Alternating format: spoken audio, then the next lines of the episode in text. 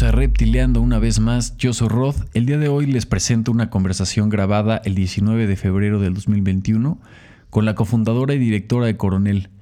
ella se involucra en las áreas de planeación, administración, estrategia de comunicación, dirección creativa visual, contenidos, corrección de estilo, pitches para nuevos clientes y muchas otras áreas más. Coronel es una agencia de 360 grados que desarrolla creatividad, estrategia, producción y experiencias enfocado en influencers, marketing digital especializado en contenidos.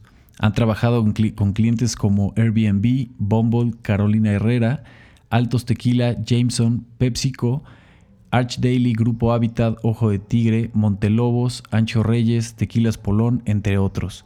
Sin más por el momento, les presento a ustedes el día de hoy Fernanda Santiago.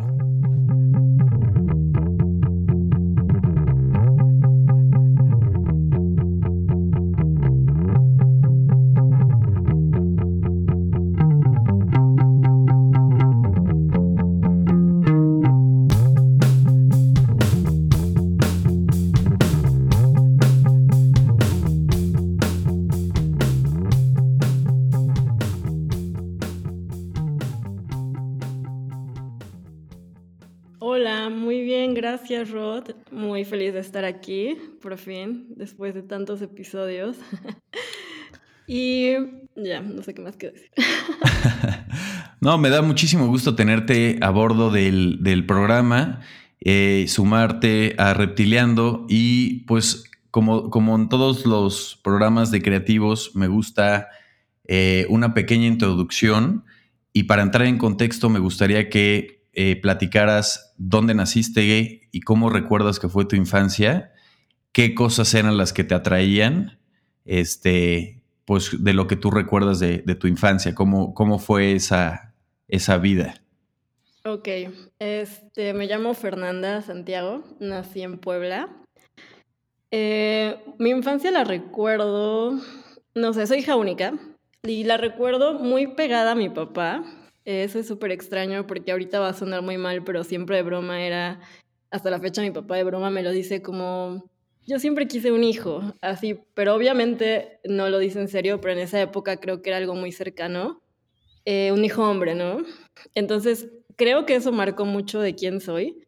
Eh, me, me, acuerdo como que mi papá era de, tú te tienes que defender sola, tienes que hacer las cosas sola, me enseñó como muchas cosas que creo que en ese momento no a cualquier niña le enseñaban, eh, que eran como, como, no sé, desde jugar en la lluvia, desde estar como jugando con coches, ver cómo reparaba cosas, yo, yo ayudarlo como a cargar cosas, reparar eh, cosas que en ese momento creo que aunque no es tan lejano, estaba como muy marcado, ¿no? De qué hacer entre mujeres y qué hacer entre hombres.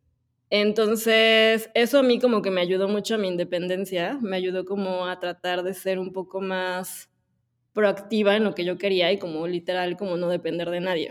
Eh, recuerdo realmente que mi papá siempre estuvo súper cerca a mí, que nunca como que me limitó en nada. Y eso es creo parte importante de quién soy y de que como que nunca me dieron miedo a hacer ciertas cosas que en ese momento a las niñas siento que protegían mucho, como ir a jugar fútbol con los niños más grandes, de revolcarte en la tierra, em, mojarte en la lluvia por horas cuando yo me acuerdo que a mi prima no la dejaban. Y como que era como, ok, porque ella está con los niños y yo no? Y su mamá no la dejaba o su papá no la dejaba. Creo que eso fue algo como súper importante en mi infancia y también el hecho de ser hija única. que creo que en algún momento muchos lo toman como mal, como la típica berrinchuda y caprichuda, pero yo estuve como rodeada como de mucha gente y de todos mis primos y eso también me ayudó como a ser mucho más independiente y a tomar mis propias decisiones, no tan solo en esa forma de ser egoísta, sino más bien como de saber lo que yo quería.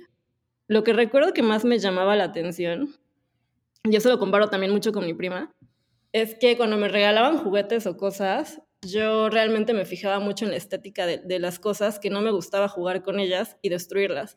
Me acuerdo que mi prima era de que todas las muñecas sin cabeza, así, de que todas sin cabeza y todas despeinadas y así, yo era de todas perfectas y yo buscaba como no, o sea, como que buscaba hacer sus propios outfits, buscaba hacer sus propios escenarios. Me acuerdo que estuvo de moda como un camper de Barbie increíble y yo era como de, ay, está súper padre, pero yo quiero hacer mi propia casa. y me apropié de un mueble, literal. Eh, y le quitaba a mi mamá como ropa vieja, cosas, y yo empezaba a hacer como mis propios escenarios y me gustaba muchísimo como construir cosas. En ese momento no sabía como para qué funcionaba, pero sí veía como un lado creativo de hacer lo que a mí me gustaba y no tanto lo que a mí me vendían como que estaba padre. Obviamente me encantaban las Barbies que estaban como en hit y todo, pero hace no tanto em, las saqué de, de mis cajas y todo y estaban como intactas. Y justo ahí me di cuenta como que realmente lo estético me llamaba mucho. Y realmente como que me llamaba como mantenerlo, me gustaba como hacer diferentes outfits, diferentes cosas que no solo era la que te traía como en una caja predeterminada. Entonces como que me gustaba jugar como con mis propios elementos y hacer mis propias creaciones, digámoslo así. Órale, está, está muy interesante la, la perspectiva que te, que te dio tu jefe y, y, también cómo lo tomaste tú, ¿no? Porque tú también lo pudiste haber tomado de, pues de, con una actitud negativa, ¿no? Y más bien lo abordaste de una forma que te convenía y te sentías incluso, pues también más segura de ti. Sí, o sea, yo recuerdo, por ejemplo, ahorita que lo dije, o sea, creo que si alguien escucha esto va a decir, ay, pero su papá es súper machista. Y yo creo que él más bien lo decía como en una forma de, quise tener un hijo y te voy a educar como todo mundo educa al contrario a sus hijas, ¿no? Me acuerdo que me, enseñó a manejar a los 13 años y siempre me decía de tienes que saber manejar porque si algo pasa tienes que ser independiente y no depender de nadie y tú saber reaccionar. Entonces, por ejemplo, aprendí a manejar súper chiquita, como que ya me sabía de memoria teléfonos de emergencia, como que él siempre me dijo, como para ti que no sea una limitante nada y si yo un día yo no estoy, quiero como que sepa sobrevivir en el mundo y creo que eso también me ayudó muchísimo a hacer justo lo que yo siempre quise hacer o, como hacer un poco más independiente y seguir como lo que me ha gustado hasta ahora. Claro, qué chido. ¿Y cómo era la relación con tu mamá, por ejemplo? Pues mi mamá siempre fue como que la ama de casa, entonces en ese momento nunca trabajaba, me llevaba muy bien con ella y todo, pero a mí siempre me llamó más la atención lo que hacía mi papá. como que, ya sabes, él me enseñaba todos los idiomas, como eh, me enseñaba a estudiar y todas esas cosas, y mi mamá al final siempre estuvo ahí, pero pues era para las cosas de la casa, ya sabes, de la que te consciente, con la que ves películas de princesas. Em, pero realmente yo me acuerdo que pues como mi mamá era ama de casa, a mí nunca me llamó la atención como cocinar y eso. O sea, a mí siempre me llama la atención como otras cosas más. O sea, no sé, como lo que hacía mi papá. Me acuerdo perfecto que mi papá era el típico que arreglaba todo en sus tiempos libres porque no sé por qué eran así los papás. Entonces a mí me encantaba como que ver todo así. Me acuerdo que un día se enterró un desarmador, ese ha sido mi, mi mayor trauma. Y me dijo, ay, así yo no grité, y me dijo, no grites, tráeme el botiquín y no sé qué, y bla, bla, y yo en vez de tener miedo fui con el botiquín y le ayudé a curarse y no sé qué. Y em, me acuerdo como que siempre me llamó la atención eso. Realmente, o sea, mi mamá siempre la recordaba como la que iba por mí a la escuela y esas cosas, pero pero sí, como que recuerdo que mi infancia fue más pegada a mi papá. Sí, estás más involucrada a, la acción, ¿no? Exacto. ¿Cómo, ¿Cómo, describirías o dónde crees que comenzó tu interés por, por el marketing? Uy, es que eso es una historia súper extraña. Em, realmente yo nunca me interesé por el marketing. Te cayó. Este, sí, llegó de la nada. Yo quería, de todo este back que les acabo de decir, yo quería estudiar textil o algo relacionado a moda. En ese momento yo no, yo no sabía que existía, pues, cuando ya vas a entrar a la uni, yo no sabía que existía tipo mm, eh, diseño industrial o otras cosas, porque creo que apenas estaban como que empezando a, a sonar. Y marketing, de hecho, era muy nueva, solamente estaba en, me, acuerdo que en ese momento en la Ibero y en el TEC y en la UDLA tal vez, pero en el TEC de Monterrey, no en el de Puebla, que apenas era nuevo. Entonces mi, mi, papá siempre era el típico de vas a ser doctora, él es ingeniero, entonces vas a ser doctora, vas a ser ingeniera, no sé qué. Y yo era como, ah, pues sí, voy a ser doctora. Entonces siempre pensé de, ah, sí, voy a ser doctora, ok. Pero a mí siempre me atrajo como el lado creativo, entonces yo me acuerdo que cuando eran las típicas tareas de escuela de tienes que hacer una cosa artística, yo le ponía mil empeño y mil cosas y sacaba algo increíble. Mi mamá, por ejemplo, en ese lado y fue cuando empezó a tener un rol más, más imponente conmigo, porque mi papá pues empezó como que a alejarse un poco en ese momento y mi mamá veía que yo hacía como cosas creativas, como que me encantaba dibujar, me encantaba como hacer cosas con las manos y cuando yo era de, ok, voy a ser doctora, ok, voy a aplicar, y era de que ya sabes, de los últimos, me fui a esa área, no me acuerdo ni qué área era, pero no era artística. Y me acuerdo que, ok, esto no me gusta, qué horror, yo, o sea, no, no quiero esto, esto es súper cuadrado, ni siquiera sé si me gusta la sangre, así, no. y fue, no, es que yo quiero algo que tenga que ver como con diseño, pero tampoco me gusta el gráfico. Estuve como que ahí investigando, ya sabes que vas a los exámenes, y descubrí diseño textil en la Ibero. Entonces, para esto mi papá, o sea, sí es como muy, o sea, sí fue en ese momento muy abierto conmigo en unas cosas, pero pues como ingeniero de Puebla, era, era no tan abierto en otras. Era, ok, ¿cómo te vas a ir por algo, por algo artístico? ¿Te vas a morir de hambre? No, no, no. Y yo, pero es que yo no quiero estudiar para doctora, o sea, yo ni siquiera me gusta eso, ni siquiera me gusta la sangre, ¿no? Ingeniería menos, odio mate, así de que toda la prepa reprobé mate. de voy a acabar reprobando toda la uni. Y me dijo, bueno, encontré esta nueva carrera que es Mercadotecnia en la Ibero. Este, está en el área económica administrativo, pero vas a tomar, creo que eran los primeros cuatro semestres, no, ocho semestres, dos años. Eh, llevabas como puro tronco común de administración y después podías enfocarte en cosas de diseño.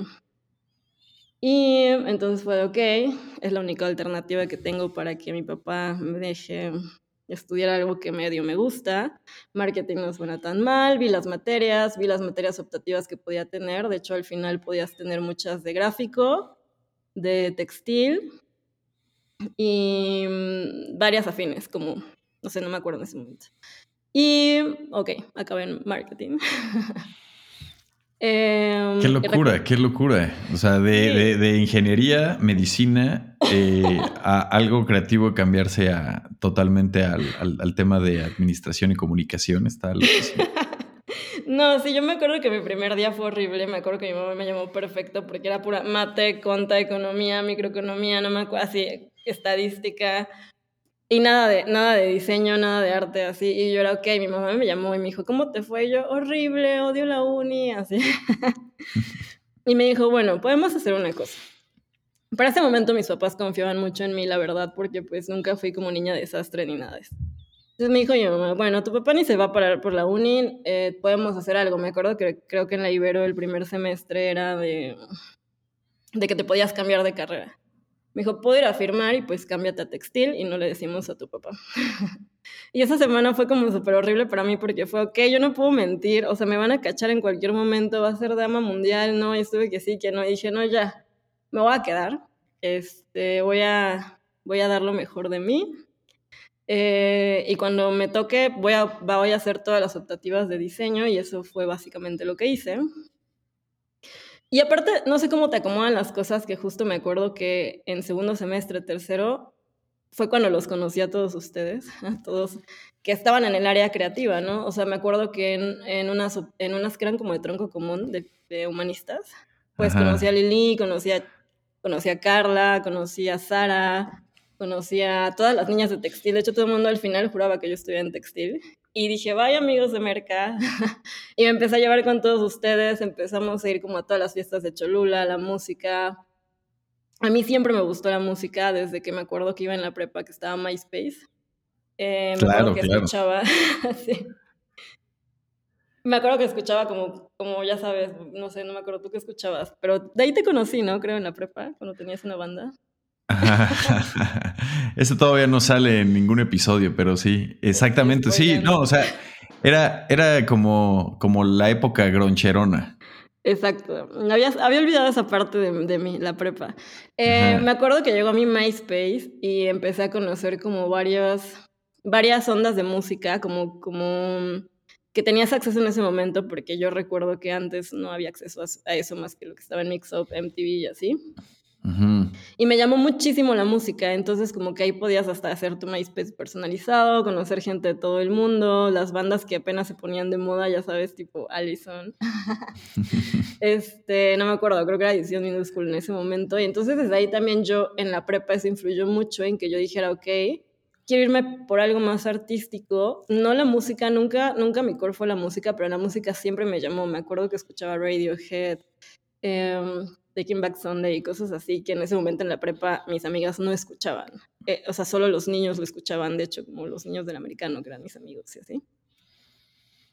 Y iba a Pulque para dos, donde conocí tu banda. Sí, no, es que estabas en el, en el medio totalmente. O sea, Exacto. estabas del lado, del lado oscuro de la moneda.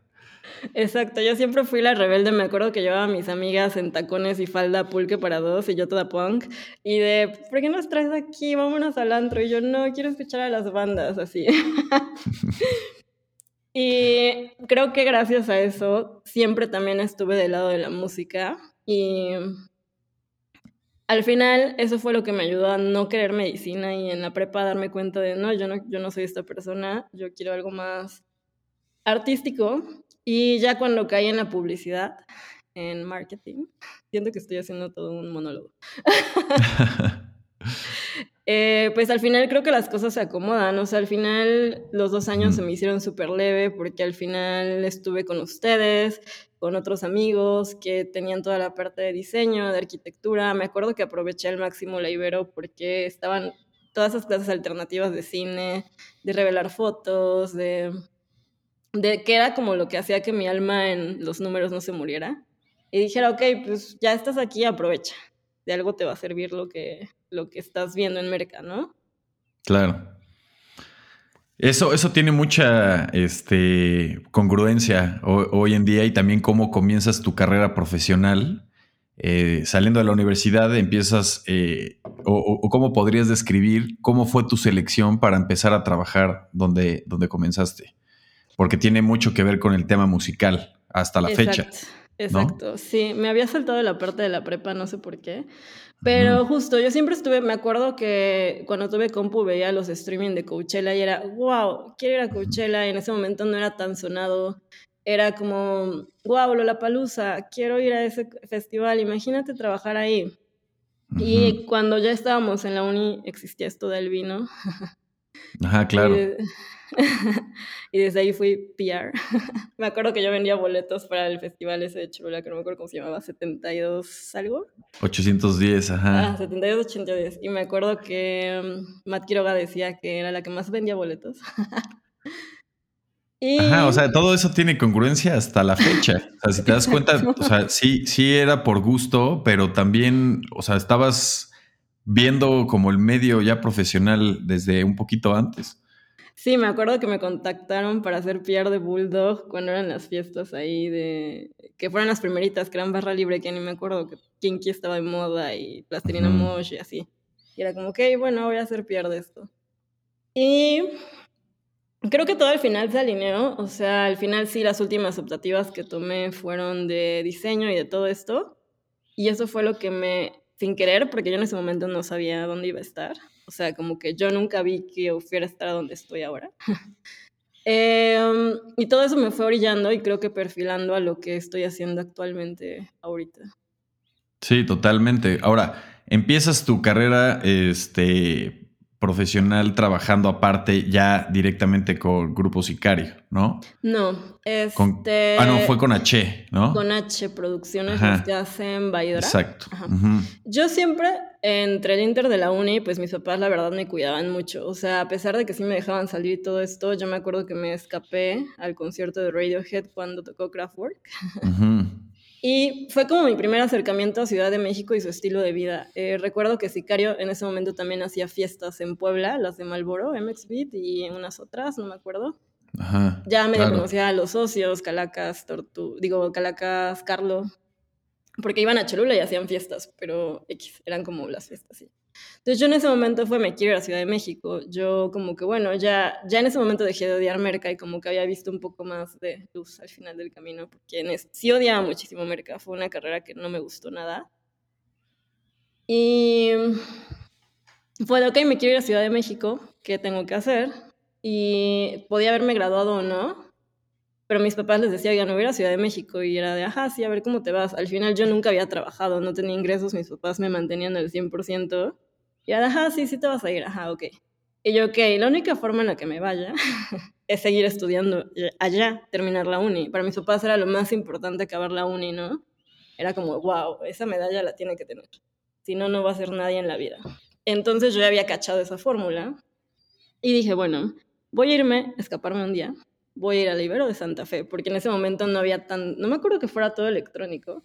Metí mis prácticas en la Ibero de Santa Fe, me inscribí y le escribí a Dandy, Dandy, este, ella estaba ya en Ciudad de México estudiando en centro.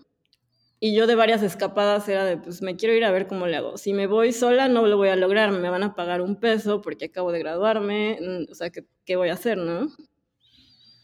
Y me pasé todo ese, ese tiempo ahorrando, lo de, así de que, mamá, el libro de Merca cuesta 600 pesos y costaba 200, ¿no?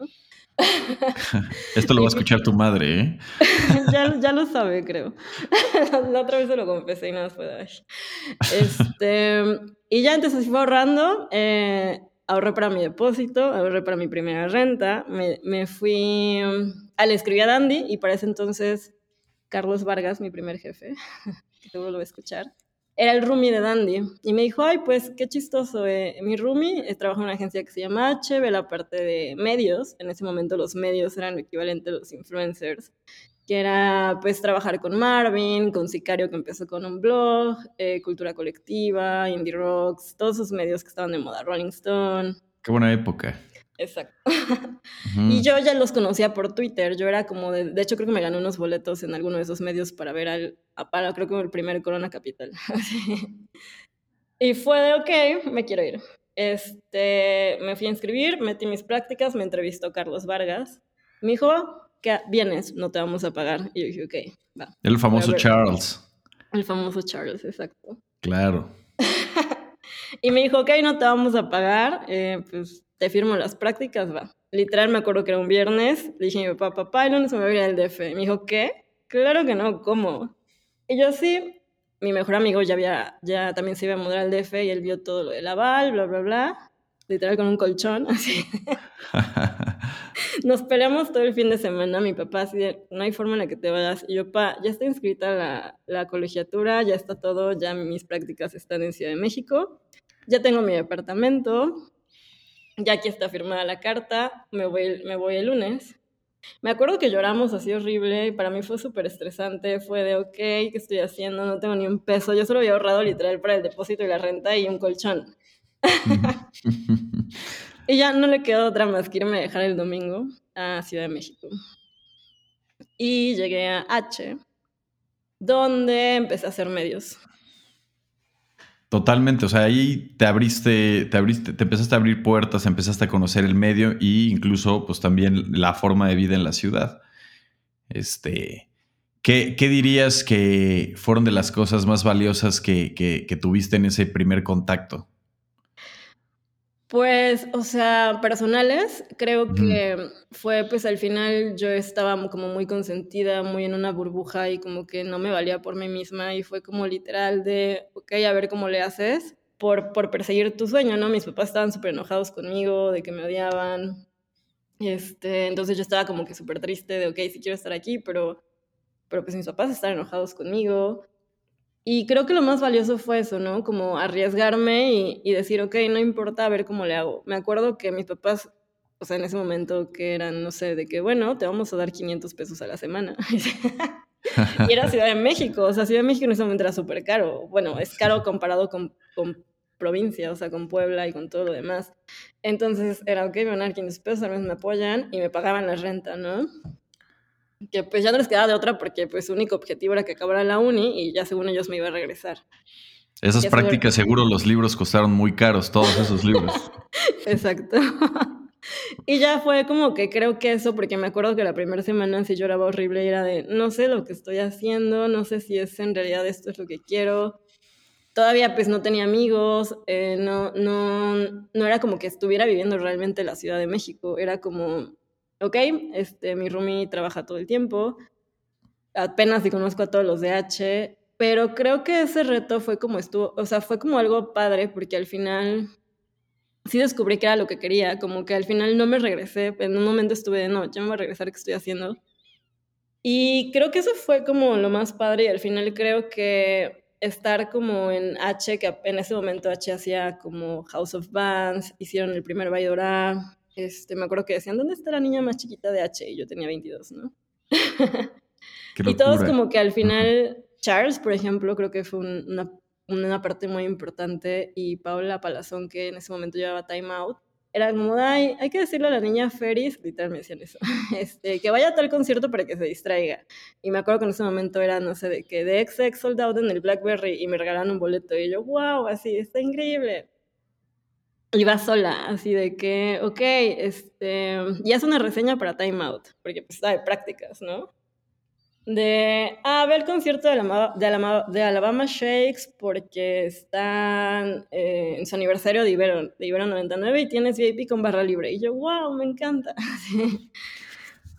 Eran cosas que, digo, se te iban dando, pero también tú las ibas atrayendo, ¿no? O sea, tú también fueron cosas que fuiste buscando prácticamente. Sí, de hecho me estoy saltando un poco. Mis prácticas eran como tres horas al día y dice Charles que le decía de, ya acabé, porque me encantaba todo. Y que Charles de, ay, ¿ahora qué hago con esta niña? Así de, bueno, que vaya a ayudar a Paola. Y así de, ya acabé. Y era de, oye, pero tus prácticas solo son tres horas. Y yo, pero no quiero estar en mi casa, ¿puedo ayudarlos en más? Y me acababa todo el día literal, así, aunque no me pagaran. Estaba como de 10 a 8 de la noche en H ayudando a todos. Sí, o sea, digo, lo, lo, lo, lo fuiste disfrutando también, obviamente, ¿no? Sí, ese proceso. al final, o sea, sí, justo, al final todas estas cosas, o sea, creo que me ayudaron justo a, a que la gente confiara en mí. O sea, obviamente los primeros días nadie me pelaba y ya ni me acuerdo de eso, pero yo me acuerdo que lloraba todos los días porque no tenía amigos. Hasta que me gané la confianza de, de, Charles y de Pau y de todos los que trabajaban en ese momento en H. Este, para que justo me empezaran a dejar hacer cosas. Me acuerdo como que en el primer Vaidora, pues yo realmente no tenía una responsabilidad. Y yo siempre fui como la proactiva de quiero hacer esto, quiero hacer lo otro. Y al final empecé como a agarrar las riendas de muchas cosas porque sí era algo que me gustaba muchísimo. Ahí fue cuando me di cuenta que el entretenimiento, no tanto las marcas, pero el entretenimiento y como los live acts, eran como algo que me movía y como que era algo que me gustaba muchísimo.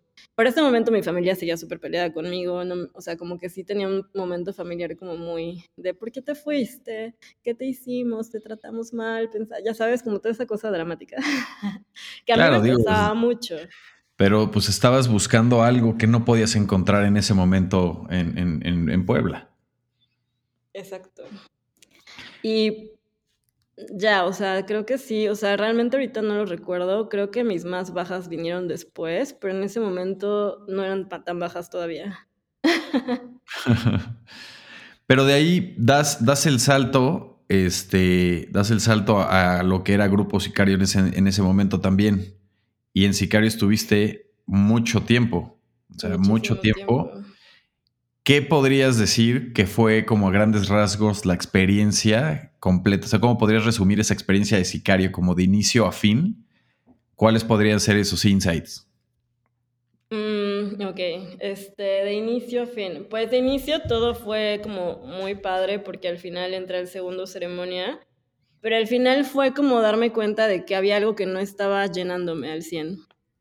Este, como que el ambiente en ese momento no era lo que yo estaba buscando al 100. Por más cosas que tuviera o por más cosas que hiciera, no sentía como que estuviera llenándome con lo que yo quería. O sea, como que al final yo siempre sentí que di muchísimo y no tenía los resultados que yo tenía. No tanto por, por, por mis jefes ni por nada de eso, con ellos de hecho me llevo muy bien, sino era más por algo personal que no entendía que era como lo que pasaba.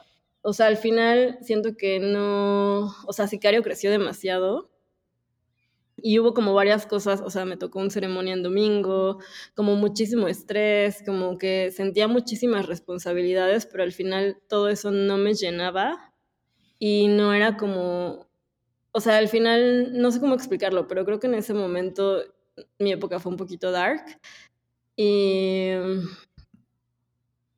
o sea, al final aunque sí estuviera haciendo lo que me gustaba, no sé por qué no me sentía llena había como algo en mí que no me hacía sentir tan feliz. Pero en general la experiencia de Sicario pues también abrió, digo, también te, fuiste con un montón de puertas abiertas, la experiencia de, haber logrado muchas cosas para, para, el mismo grupo, ¿no?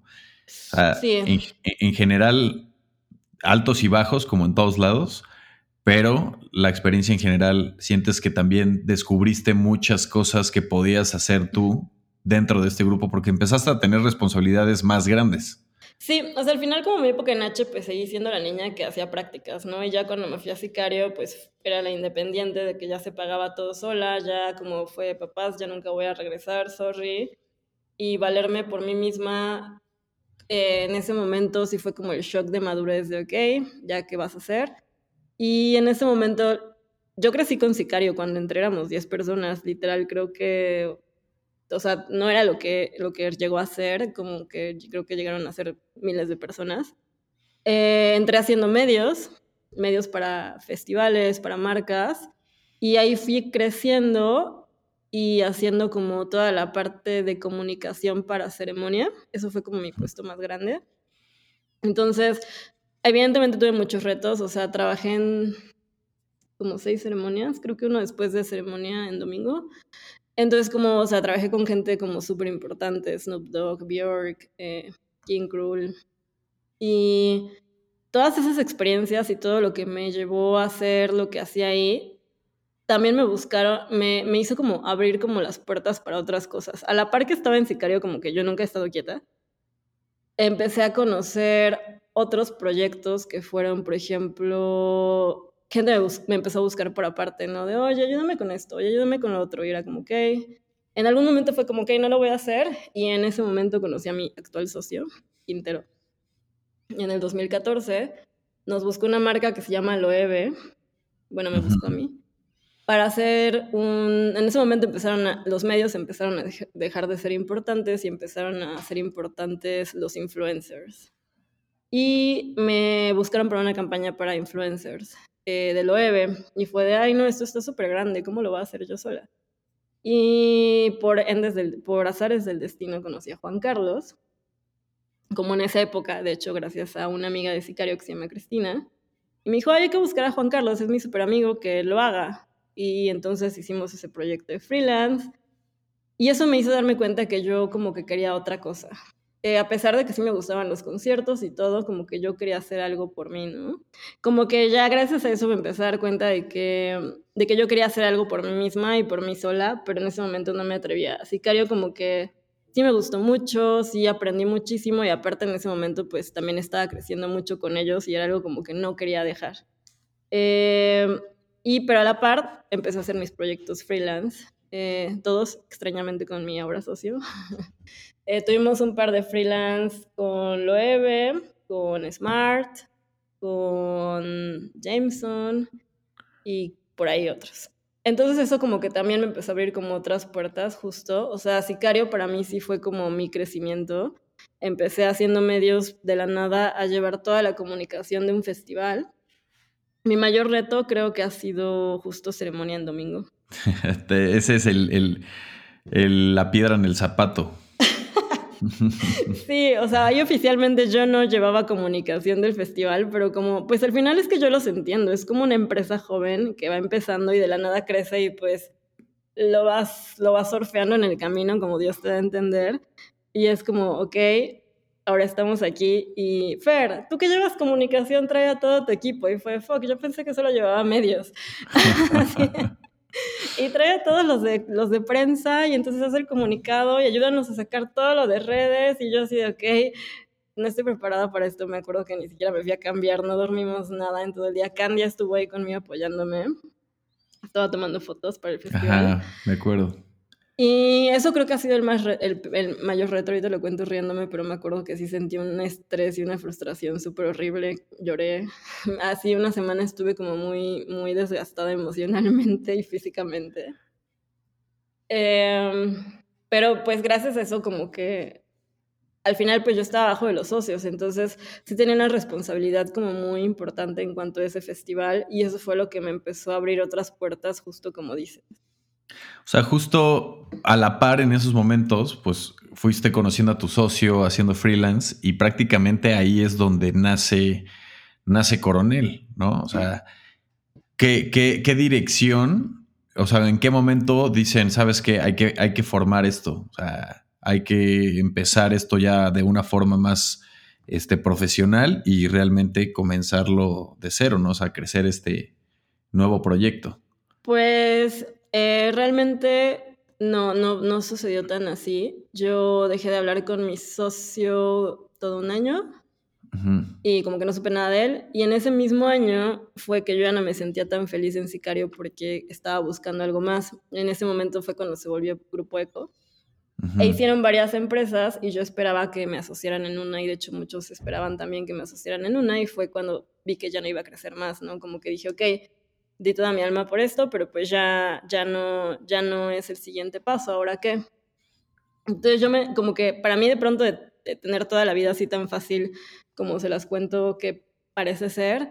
En el 2018, me acuerdo perfecto, fue mi peor dark side. Este, lloraba y lloraba, era de, es que, ¿qué voy a hacer? O sea, me pusieron a alguien en medio, entonces era como que ya, ya no estoy yo en la cabeza, ya hay alguien más. Em, ¿Qué voy a hacer? O sea, ¿voy a renunciar? Ok, bueno, tomando entre que si renunciaba y que no, ¿qué iba a hacer con mi vida? Fue de, ok, voy a renunciar y después de estar en lo que más me ha gustado tanto tiempo, ¿a dónde voy a ir?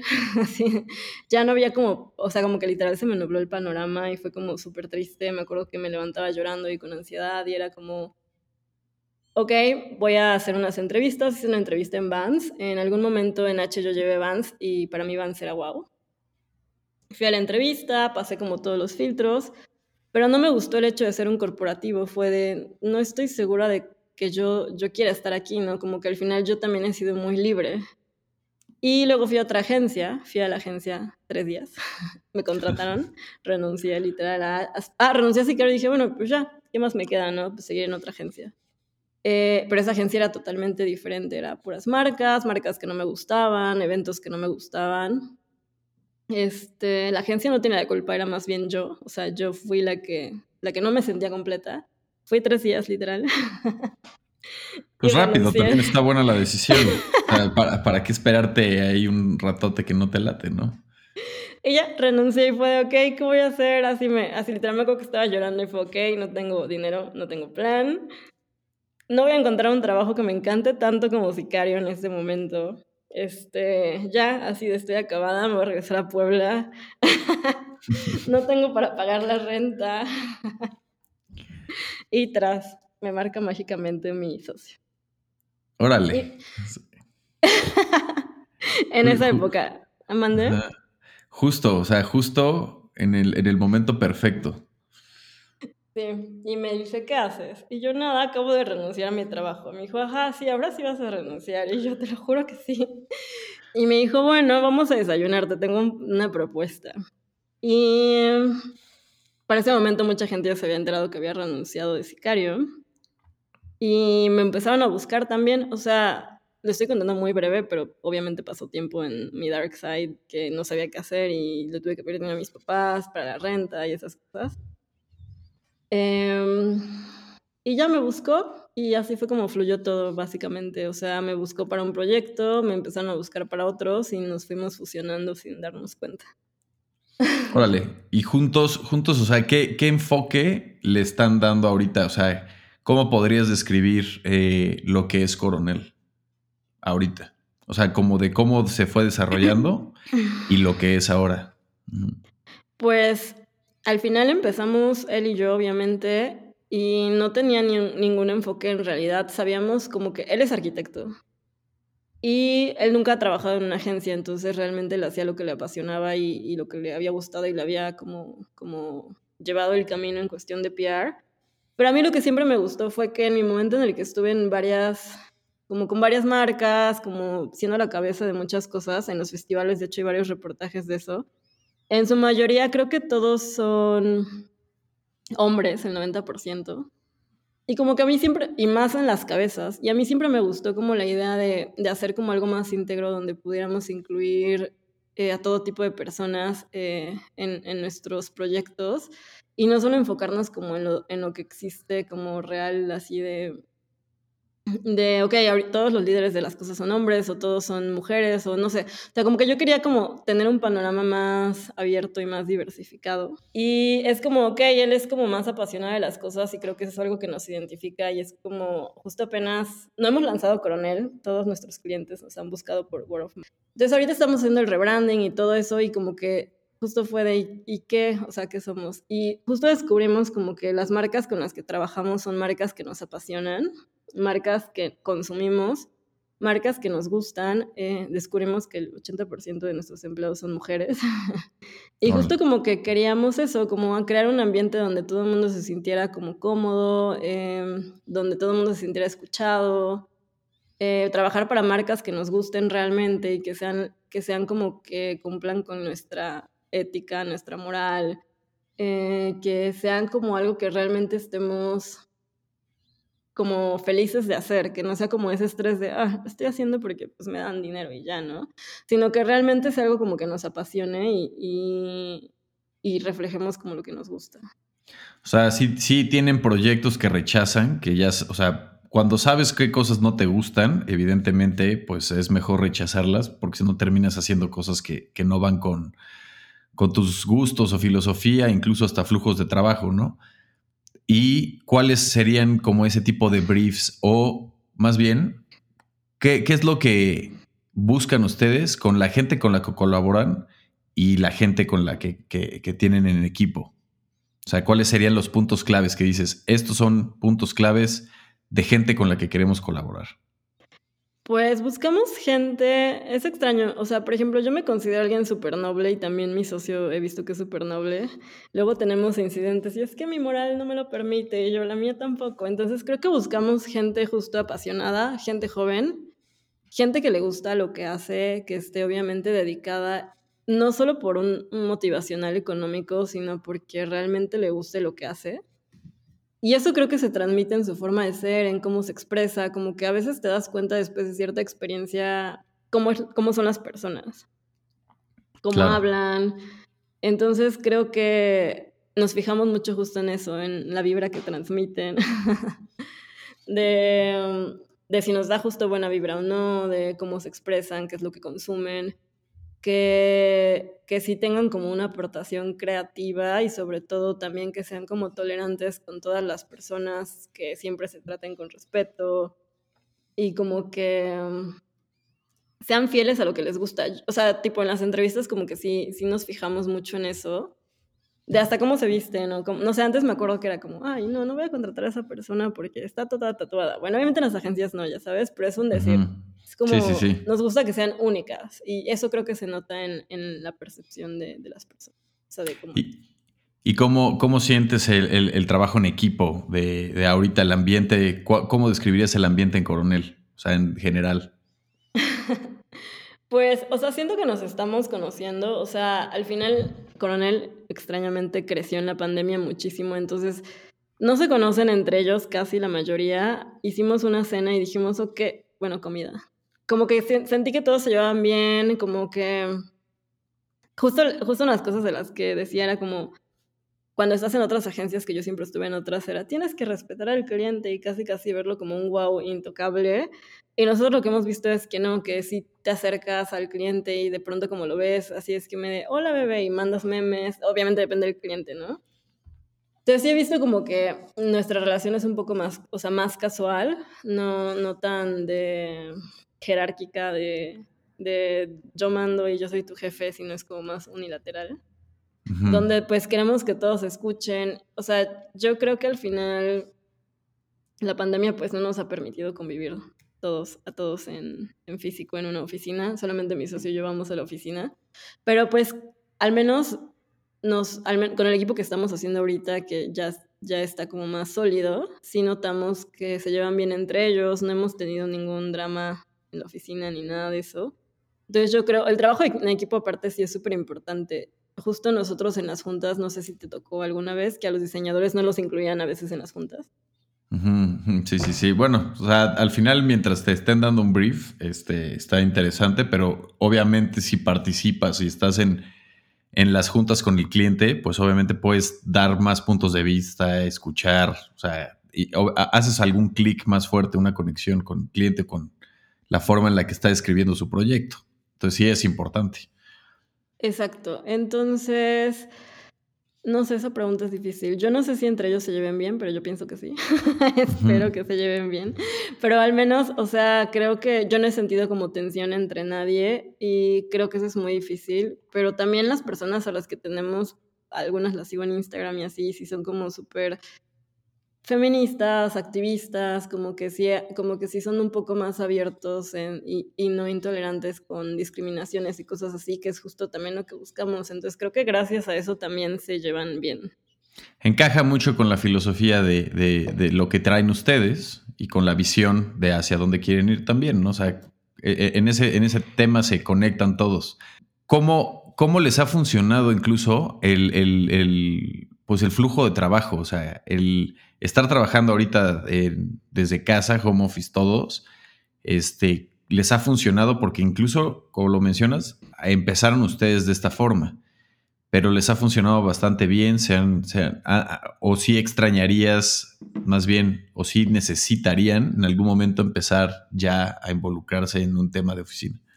Pues hay de todo. A este momento, justo después de tomar ciertas decisiones, el equipo que tenemos es el que hemos visto que funciona desde casa y que está disponible y, ya, pero obviamente hemos pasado varios tropiezos donde el típico que le hablas, ay, estoy pasando al perro a las 12 del día, ¿no? Y es como, ¿qué haces paseando al perro cuando teníamos una junta, no sé, de, ay, me quedé dormida, de, ay, estoy en el súper. Obviamente esas personas ya van. ya falla.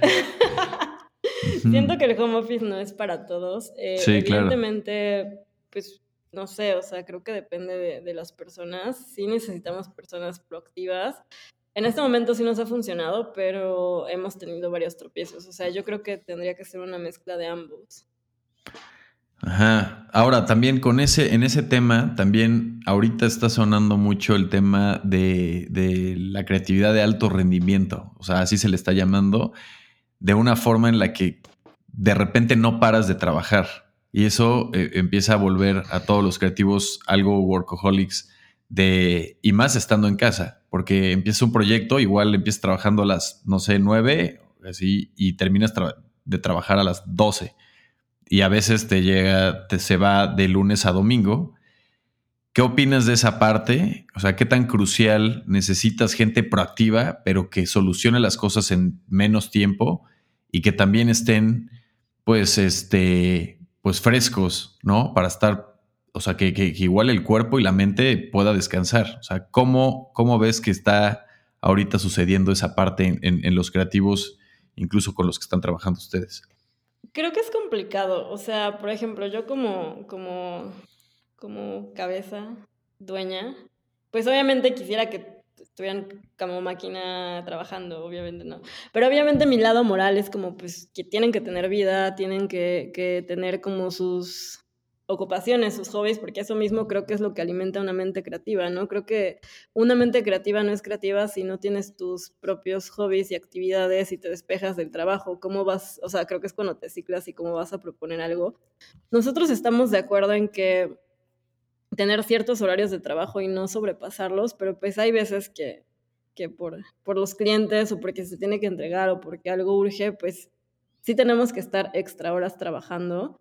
Yo creo que sí es como algo importante. Nosotros como nueva agencia quisiéramos como que cambiar eso y tener como, o sea, siento que las agencias al final sí es algo muy difícil y muy complicado porque pues todo urge, todo es para mañana, o sea, o todo fue para ayer, y al final creo que no hay un límite ahorita que estás como justo en home office, porque pues todo el mundo está disponible, pero yo creo que sí debería de, de haber una conciencia justo, tanto de los clientes como nosotros como líderes, de que no es sano que tus, de que las personas y tus creativos sobre todo trabajen tanto tiempo a deshoras, porque pues al final creo que eso no, no es vida y justo lo que mi socio y yo queremos hacer es pues ser más empáticos, o sea, no queremos como ser unos tiranos, ni queremos que sea un mal ambiente de trabajo, queremos que la gente que está con nosotros esté feliz y sobre todo pues también como explotar su lado creativo, no explotarlo en el mal sentido, sino que ellos lo exploten en un buen sentido, porque al final creo que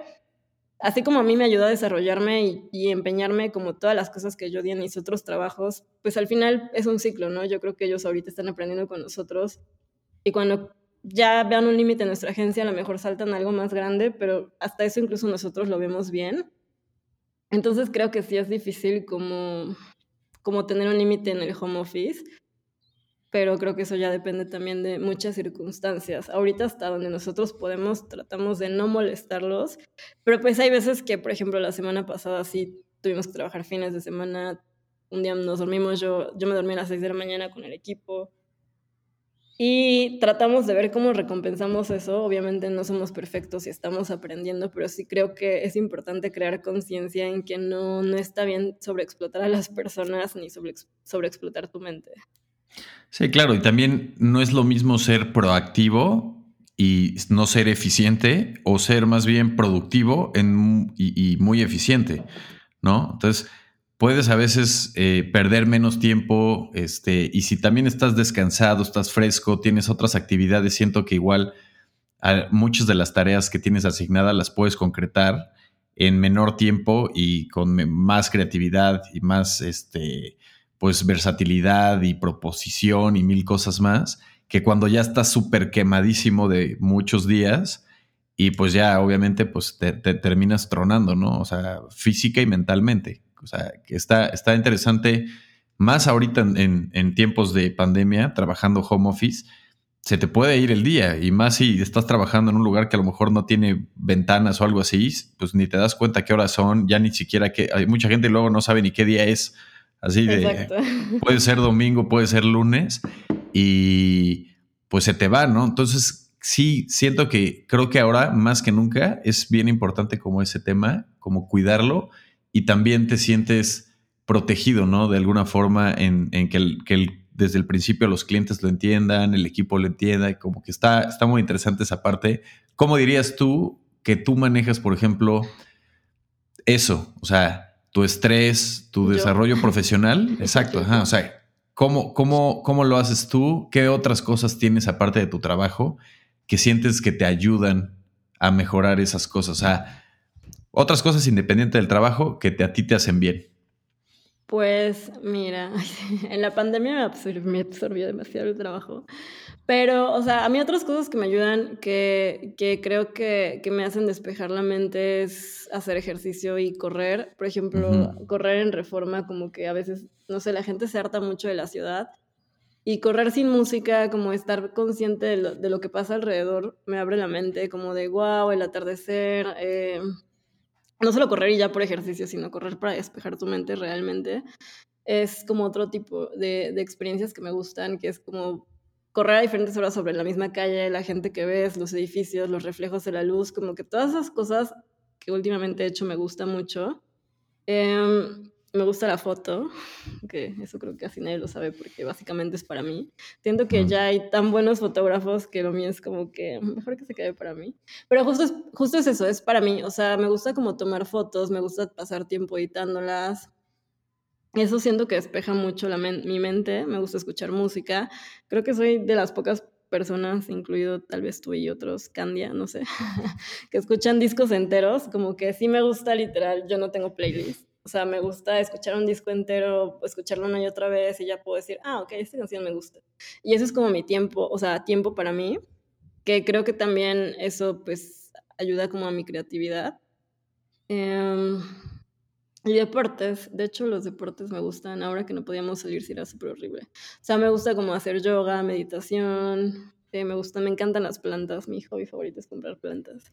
Entonces, como cuidarlas, este, limpiarlas, vitaminas y todas esas cosas que creo que la gente solo compra plantas y ya, pero a mí sí me gusta realmente como tenerle una dedicación a eso. Eso es como lo que me hace seguir.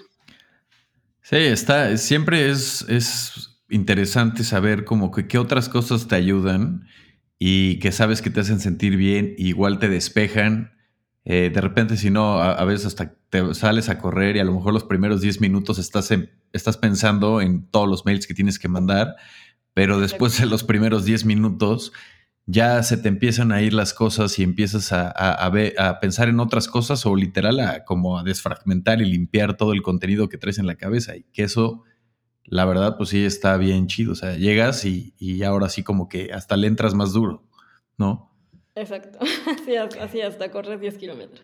Sí, sí, sí. Oye, ¿qué, quién, ¿quién o qué ha sido de las mayores influencias en tu trabajo? ¿Que sientes que han sido de las cosas que más te han inspirado para estar en donde estás? ¿O te han, te han ayudado de esa forma o filosofía de pensar para llegar a donde estás ahorita? Mm, sí, son muchas personas. Creo que obviamente mi papá, mi papá me dio como otra perspectiva de la vida em, y me ayudó como a nunca tener miedo y hacer lo que yo quisiera. Recuerdo que una vez cuando le dije que iba a renunciar, solo me contestó, ¿para qué te digo que no si siempre haces lo que quieres? Y supongo que eso fue como su apoyo. Él, obviamente, y a mi mamá, mi mamá me dio todo el lado humano y como también creer en, en, en mí, ¿no? Como que al final mi papá era, a pesar de del otro lado, era tú tienes que hacer esto y esto. Y mi mamá fue, no, yo he visto que tú eres más creativa, yo creo que sí deberías de confiar en tus instintos. Y em, mi socio, mi socio es como totalmente contrario a mí. Yo soy súper militar, aprensiva y él es, ya, que pase lo que tenga que pasar no importa, es como súper buena persona, entonces como que a él he aprendido otras cosas que antes yo no entendía, era como, tú tienes que ser súper by the rule y así, y él no, es como, no, tú deja que pasen las cosas, que todo fluya, todo va a estar bien. Entonces yo, yo necesitaba como un almacén en mi parte, entonces él es mi parte zen al menos en el trabajo. ¿Y quién más? Pues no sé, en este momento no se me ocurren otras personas.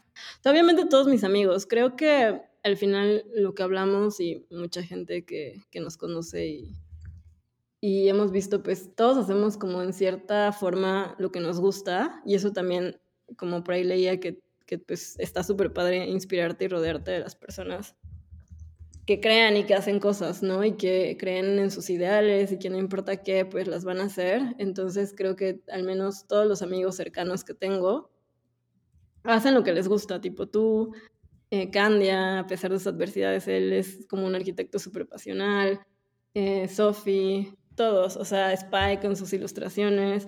Entonces creo que eso te motiva también como rodearte de personas que hacen lo que les apasiona y lo que les gusta, no importa qué y no importa qué tan difícil es. Sí, totalmente, totalmente.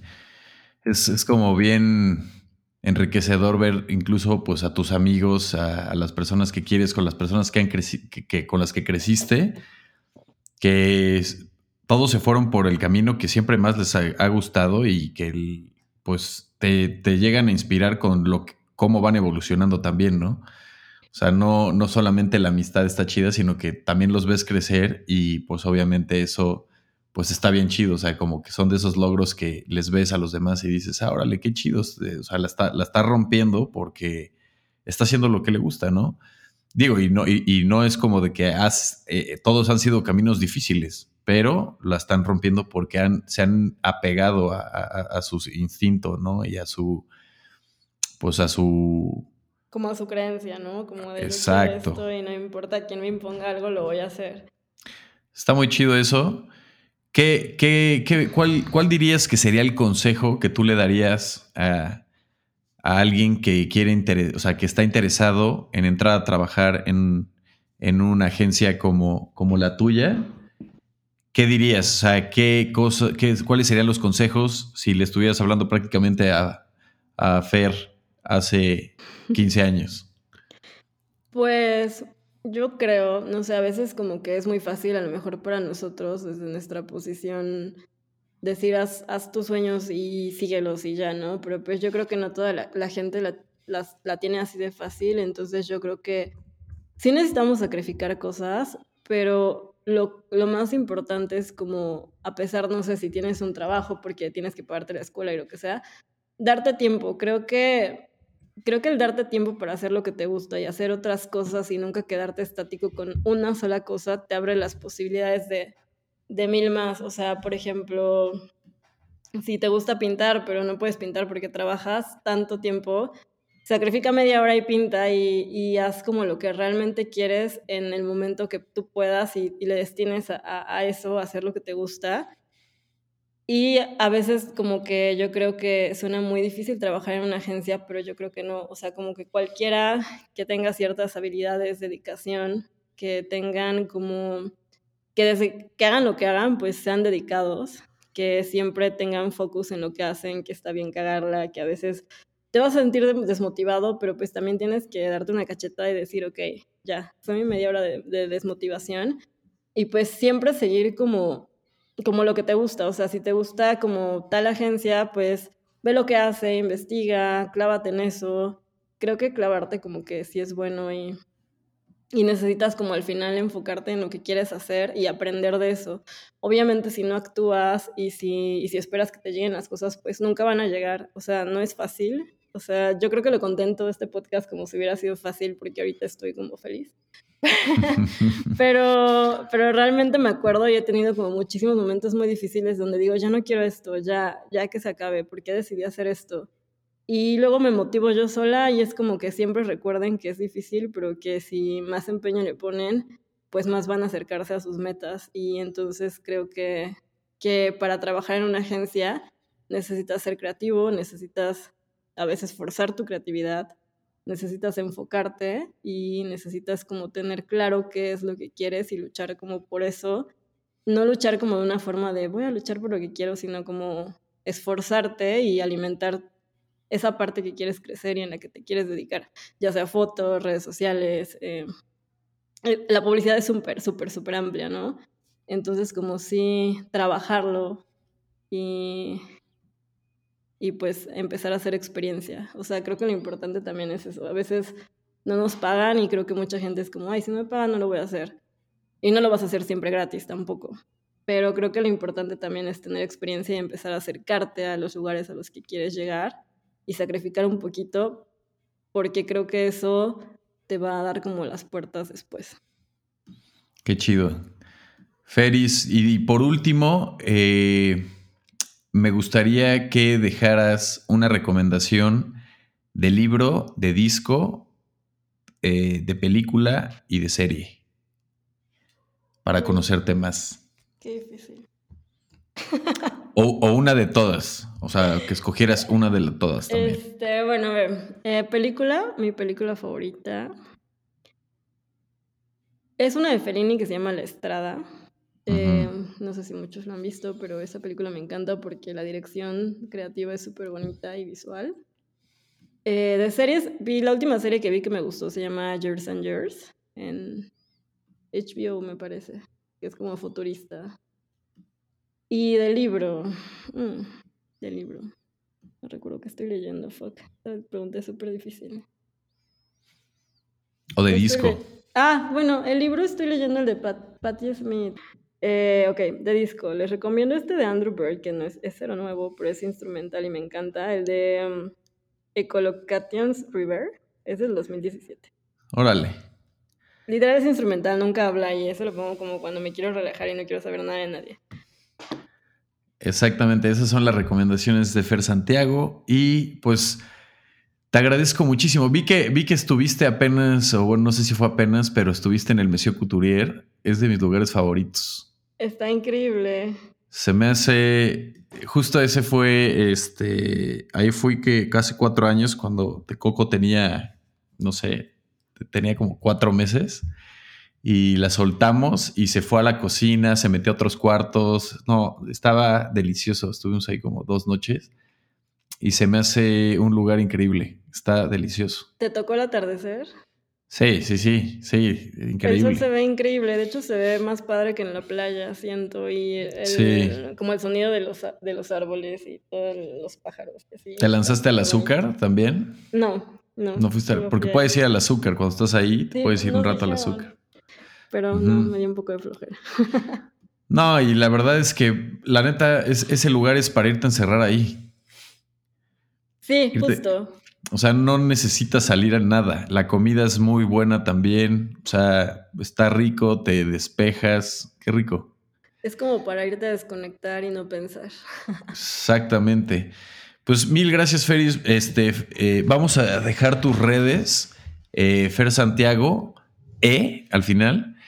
Y de eh, Coronel, estaría buscándolos como Coronel Creatives. igual voy a dejar todas las redes en el, en el blog del podcast para que puedan ver el trabajo de, Coronel y también seguir a Fernanda. Si quisieran preguntarle algo más, ya contactarla directamente, platicar algo con ella, pues también puedan este, conectar contigo.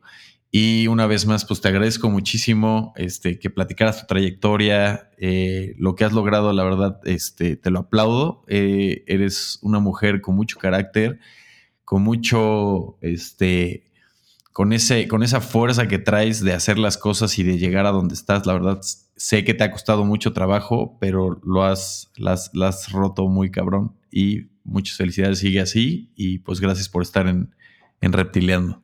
Gracias, Rodri. Perdóname, creo que no te dejé hablar. Soy la peor Géminis del mundo. yo quería escucharte a ti, entonces este, estuvo fantástico. Y te agradezco mucho por, por haber participado en, en el programa. Gracias a ti. Gracias por escucharnos. A ver, Fernanda, estamos de vuelta después de no sé cuánto tiempo, pero me encantaría que contaras en dónde estás situada para dar un pequeño update en tu vida profesional y justo en dónde se encuentra ahorita Coronel. Hola, yo tampoco recuerdo cuánto tiempo pasó, pero creo que sí bastante. Eh, pues mira, justo, no sé, eh, ahorita Coronel está creciendo bastante. Eh, ya estamos como en casi vida normal.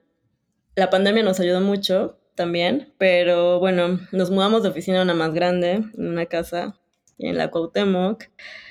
Eh, tenemos ya bastantes clientes que no son de México. Hemos hecho ahorita ya varios eventos en Nueva York. Hicimos un evento en Zero Bond privado, que es este Clubhouse, que es como Soho House. Em, ese evento, la verdad, creo que ha sido de los más grandes a nivel profesional que hemos hecho últimamente.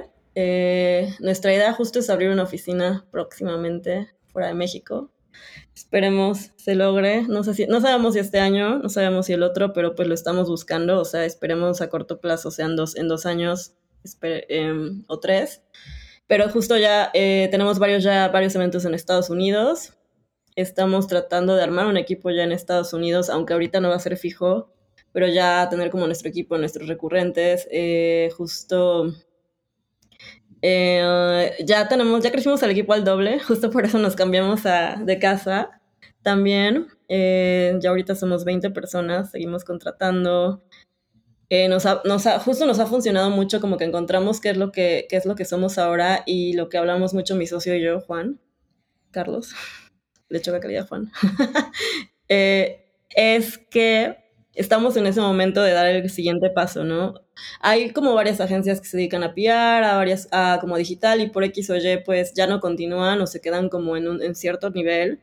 Y justo ahorita sentimos que es ese paso para, para ya llegar como al nivel ya más grande, ¿no? O sea, a pesar de que sí llevamos proyectos grandes, trabajamos con marcas grandes, eh, ahorita ya es un constante, ¿no? Que tenemos, por ejemplo, ya tenemos planeado el año básicamente de aquí a diciembre todos los eventos, presupuestos, etcétera cosa que pues antes teníamos que salir a buscar muchísimo más, con más frecuencia. Entonces creemos que estamos en esa etapa de invertir en el equipo, estamos justo ya abriendo más áreas, eh, ya definiendo bien cuál es su tarea, cuál es la mía. Yo me voy a enfocar más como el project manager para que todo se entregue perfecto y con la cierta calidad que es. Era la parte creativa porque pues ya no podemos ser todólogos, ¿no? Antes éramos los que administrábamos, los que reclutábamos, los que literal cerrábamos la oficina, los que abríamos, los que, o sea, literal, cuando ves ese meme de mejor empleado del mes y que solo estás tú, literal éramos así. Entonces creo que estamos en ese paso em, de ya, ya crecer más, o sea, ya llegar a las agencias grandes que ya son como un estándar en las agencias, sobre todo independientes, ¿no? Porque justo creo que no, o sea, pues al final las agencias globales pues tienen ese reconocimiento de años y reconocimiento mundial, pero pues sobre todo para México creo que es súper importante ahorita eh, a nivel creativo todo lo que está pasando, que es el lead place to stay. Em, entonces, que, bueno. Que, que, esta parte de tener una oficina en Estados Unidos ayude también a, a una como confianza de otros clientes fuera de México, que les dé más confianza a tener solamente una oficina en México. ¿No? Sí, correcto. Y también, o sea, ahorita los eventos que, que, hemos tenido en Estados Unidos, pues te buscan por ciertas cosas, ¿no? Son marcas mexicanas mundiales que buscan, pues, transmitir la esencia de México, pero pues eso te va acercando a otras marcas que ya no son esas marcas mexicanas globales, sino ya son específicamente de Estados Unidos o de otros lugares que pues ya también buscan que estés allá, ¿no? O sea, nos han dicho de, pues sí, te ponemos dos proyectos, pero ¿dónde está tu oficina? Te estamos aquí, tienes que venir a juntas, tienes que ir a scouting, tienes que conocer el estilo de vida, etcétera. Y pues eso también te da otra apertura, pues, a México, ¿no? Entonces ya no es lo mismo de una agencia México, este, Estados Unidos, pero no solo lo, digo por eso, o sea, sino, aunque no llegáramos a ver a Estados Unidos, que es lo que en realidad estamos buscando, eh, primero tiene que estar perfecto lo de México, entonces lo que queremos justo es que la base sea México, al final es lo que ha construido todo y gracias a eso hemos llegado a todos los clientes que tenemos ahorita en Estados Unidos y a los proyectos de allá, pero a lo que voy es, es ese, es ese nivel que ya tenemos que ser súper perfectos, tener todo el equipo perfecto para que ya podamos decir que es una agencia establecida, reconocida, que, que bueno, que al final es independiente y que ya está pasando a otro nivel. Entonces, o nos quedamos aquí para siempre estancados y la cagamos y perdemos los proyectos y ya no nos vuelven a buscar, ¿no? Que pues nos ha pasado, obviamente. Hay veces que, o sea, no sé cómo de la nada pronto crecimos y estamos ahogados en trabajo que ya, o sea, ahorita no te puedes dar el lujo de irte de viaje. Ahorita me fui de viaje y caos, así de no, porque me fui de viaje, ya sabes, me tengo que quedar ahorita, es como el momento para crecer y para estar aquí 24/7 y es un sacrificio que obviamente nos gusta, pero pues sí estamos en eso, o sea, estamos creciendo, queremos tener una visión global, no queremos solo quedarnos aquí, la verdad es que sí queremos como que comernos al mundo. Eh, estamos como tratando de expandir el negocio, pero bueno, lo primero que necesitamos hacer es que Coronel como agencia esté bien. Tenemos ya bastantes clientes, empezamos solo con dos, ahorita tenemos como alrededor de 20 fijos. Eh, la casa es como una súper buena oportunidad, es un lugar que ya estamos como eh, estructurando de cero y como pues son los cimientos, ¿no? Eh, construyendo justo las oficinas, eh, los mobiliarios, todas esas cosas que pues ya también te dan como esa estructura, un lugar de trabajo. el equipo ya también está más consolidado, ya tenemos gente que pues lleva años con nosotros. ya podemos darnos el lujo de robarnos a gente de otras agencias. Em, que pues eso es lo, o sea, encontrar creo que a las personas es lo, es lo difícil y llegar como al budget de las personas que trabajan, ¿no? Porque pues al final, pues las que quieres son las que ya están ocupadas por otras personas, entonces también ya, ya, ya estamos al nivel de que la gente nos dice, es que me encanta Coronel, quiero trabajar ahí, me encanta lo que hacen, me encantan las marcas. O sea, entonces creo que bueno, eso está cool. Eh, ahorita no, seguimos sin salir a vender, eso creo que es, es algo padre porque todos los clientes que tenemos básicamente nos han llegado por el word of mouth. Em, y pues ya, o sea, creo que ahorita estamos en esa etapa de ya estructurar todo, tener procesos, cosas, porque pues a veces vas aprendiendo, o sea, como conforme te va cayendo todo, ¿no? Es como, o sea, no, no hay una estructura, un proceso real o una fórmula y todo lo vas aprendiendo y es como, ok, si yo ya tengo que delegar y quiero que alguien haga lo que yo haga, pues tengo que, tengo que enseñarle ese proceso, ¿no? Para que también si esa persona se va, pues la nueva persona que entre también sepa ese proceso. Entonces, aunque en la, creatividad la verdad es que es muy difícil. Pero bueno. Em, pues, ¿qué pasó? O sea, de, inicios ahorita, ¿cuánto tiempo llevan? ¿Coronel? o, sea, desde la fecha más o menos de lo que platicamos que estableciste ah. cuando se empezaron a juntar. Pues, no sé. O sea, Coronel, Coronel, eh, ya Juan y yo ya estructurados como empresa, en el 2018. O sea, este año en octubre cumplimos cuatro años. Y desde que hablamos tú y yo, que la verdad creo que estamos en la oficina chiquitita, de que literal un cuarto, así de que cabíamos seis personas. no sé, yo creo que fue hace ocho meses, tal vez, un año. Sí, sí, sí, sí.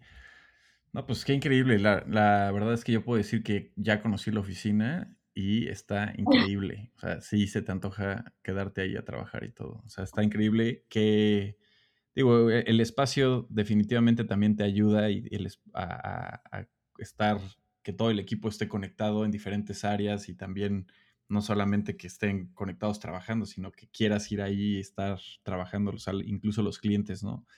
Cuando puedan llegar a ir, pues este es un espacio increíble y felicidades. La verdad es que la, te veo cómo estás creciendo y este, pues es inspirador y qué bueno. Sí, al final es como la imagen, o sea, creo que cada cosa, o sea, hasta tú misma, ¿no? O sea, por ejemplo, ahorita que después de pandemia que no veías a gente, que no hacías, o sea, que no convivías tanto con personas, o sea, a mí nunca me enseñaron cómo ser un líder, ¿no? Obviamente, pues tengo muchos errores y es lo que estamos tratando de trabajar, como que Juan y yo, como pues, ¿cómo puede ser un jefe que no sea un tirano, pero que sea buena onda, pero que te respeten, pero que sepa transmitir las cosas?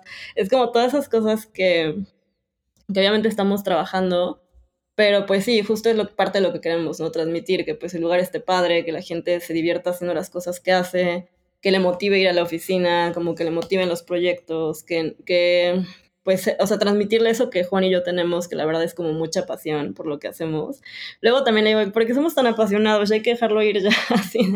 Es que queremos esta barra de esta forma, es que queremos este evento este, así, y los clientes pues a veces no, no, no tenemos la misma visión y es como, no, y es como, ¿por qué? Y somos súper apasionados y a veces nos metemos en problemas cuando no deberíamos. Y es como, eso es lo que le queremos transmitir justo a la gente que trabaja con nosotros, contando desde el espacio, desde las marcas que llevamos y obviamente pues esa es la única forma de transmitirle pues tu emoción, ¿no? O sea, de que ese es como en el paso en el que estamos. Ya somos tantas personas que como que yo no entendía esa cosa de, de como, ¿cómo se dice? Como la cosa como de cultura de trabajo. Ajá. Como la cosa de cultura de trabajo sería como... Se llama, tiene, una, tiene un nombre, como cultura laboral de la empresa, no me acuerdo. Eh, o sea, como que yo no sabía que era tan importante tener como cómo transmitirle a la gente que trabaja contigo, pues la misma pasión por los proyectos, porque pues al final, cuando solo, solo éramos Juan y yo, pues nosotros metíamos desde, desde que empezaba hasta que acababa, ¿no? Ahorita obviamente son tantos proyectos que ya no podemos, entonces también es empezar a confiar en la gente, que la gente le transmitirle lo que para nosotros significa, que es súper importante, porque pues al final ellos son parte de una empresa. Eh, todo ese proceso como que es en el que ahorita estamos para justo crecer, en confiar en la gente que contratamos, en transmitirle la pasión que nosotros es lo que nos motiva y también en, pues justo, ya dejar ir, ¿no? Es como que ya no puedes controlar todo, ya tienes que empezar a dejar ir y a delegar y todas esas cosas para crecer más y más, aunque si ves, si ves, si apruebas lo final, si apruebas, si te sigues metiendo en los procesos, bueno, ya no tanto en los procesos, pero si apruebas y si das tu dirección, entonces, bueno, en, ese, en, esa, en esa parte estamos, en dejar ir, saber aprender a ser un buen líder, transmitir como la pasión por lo que hacemos, creo que eso es lo más importante porque digo, tú sabes, ¿no? A veces pues hay gente que solo trabaja y ya porque pues es algo que tienes que hacer, pero pues hay gente que trabaja porque le gusta lo que hace porque al final es el 80% de tu tiempo, ¿no? De lunes a, a viernes estás trabajando y pues qué padre que puedas trabajar en algo que te gusta. Sí, sobre todo digo, es, esa parte de liderazgo es, obviamente no te la enseña nadie y pues sí, sí es importante obviamente transmitirlo y sobre todo pues, o sea, lo más importante, si estás disfrutando tu chamba y estás haciendo lo que te gusta y te están pagando por ello, pues qué mejor. Digo, la verdad es que pues felicidades, creo que están este, yendo a, realmente al lugar a donde quieren ir están buscando todas esas oportunidades, lo están Cultura haciendo laboral. bien, cultura laboral. Y pues está increíble, está increíble. Entonces, creo que pues ya con, con, esto podemos dejar un poquito más armado el, el, podcast que ya habíamos grabado, este, dejando claro hacia dónde está Coronel, dónde está Fernanda y pues este, si quieren saber un poquito más, pues en el blog del podcast ahí encontrarán igualmente las redes, la página y cualquier cosa que quieran preguntarle a Fer o interesarse sobre el coronel. Gracias. No, gracias a ti. y me debes este una una, paseada de coco. Una paseada de coco, exacto. Pues muchísimas gracias a Fer Santiago por este episodio. Eh, de verdad tienen que conocer esta increíble agencia que, que, que están rompiéndola durísimo ahorita en la Ciudad de México. Y justo están estrenando Identidad Visual. Y pues les deseo que el próximo año sigan rompiéndola así como lo han hecho durante una, una etapa bastante complicada para todos. Y fue prácticamente donde eh, surgieron, ¿no? Entonces, les voy a dejar todas las ligas de lo que platicamos en el blog del podcast en el episodio 71 de Fer Santiago. Eh, también si quieren contactarla directamente, también dejaré ahí sus, sus ligas, sus redes. Y pues este episodio fue grabado el 19 de febrero del 2021. Eh, como ya lo había mencionado, por temas personales no lo pude publicar antes, pero eh, ahora ya está al aire. Entonces, cualquier duda que tengan, este, sugerencia o de más cosas, comentarios, acérquense conmigo a, través de las redes sociales o directamente en la página eh, de reptiliando.com. Les agradezco muchísimo por haber estado en el episodio de hoy. Yo soy Rod y nos vemos en la próxima. Gracias. Bye bye.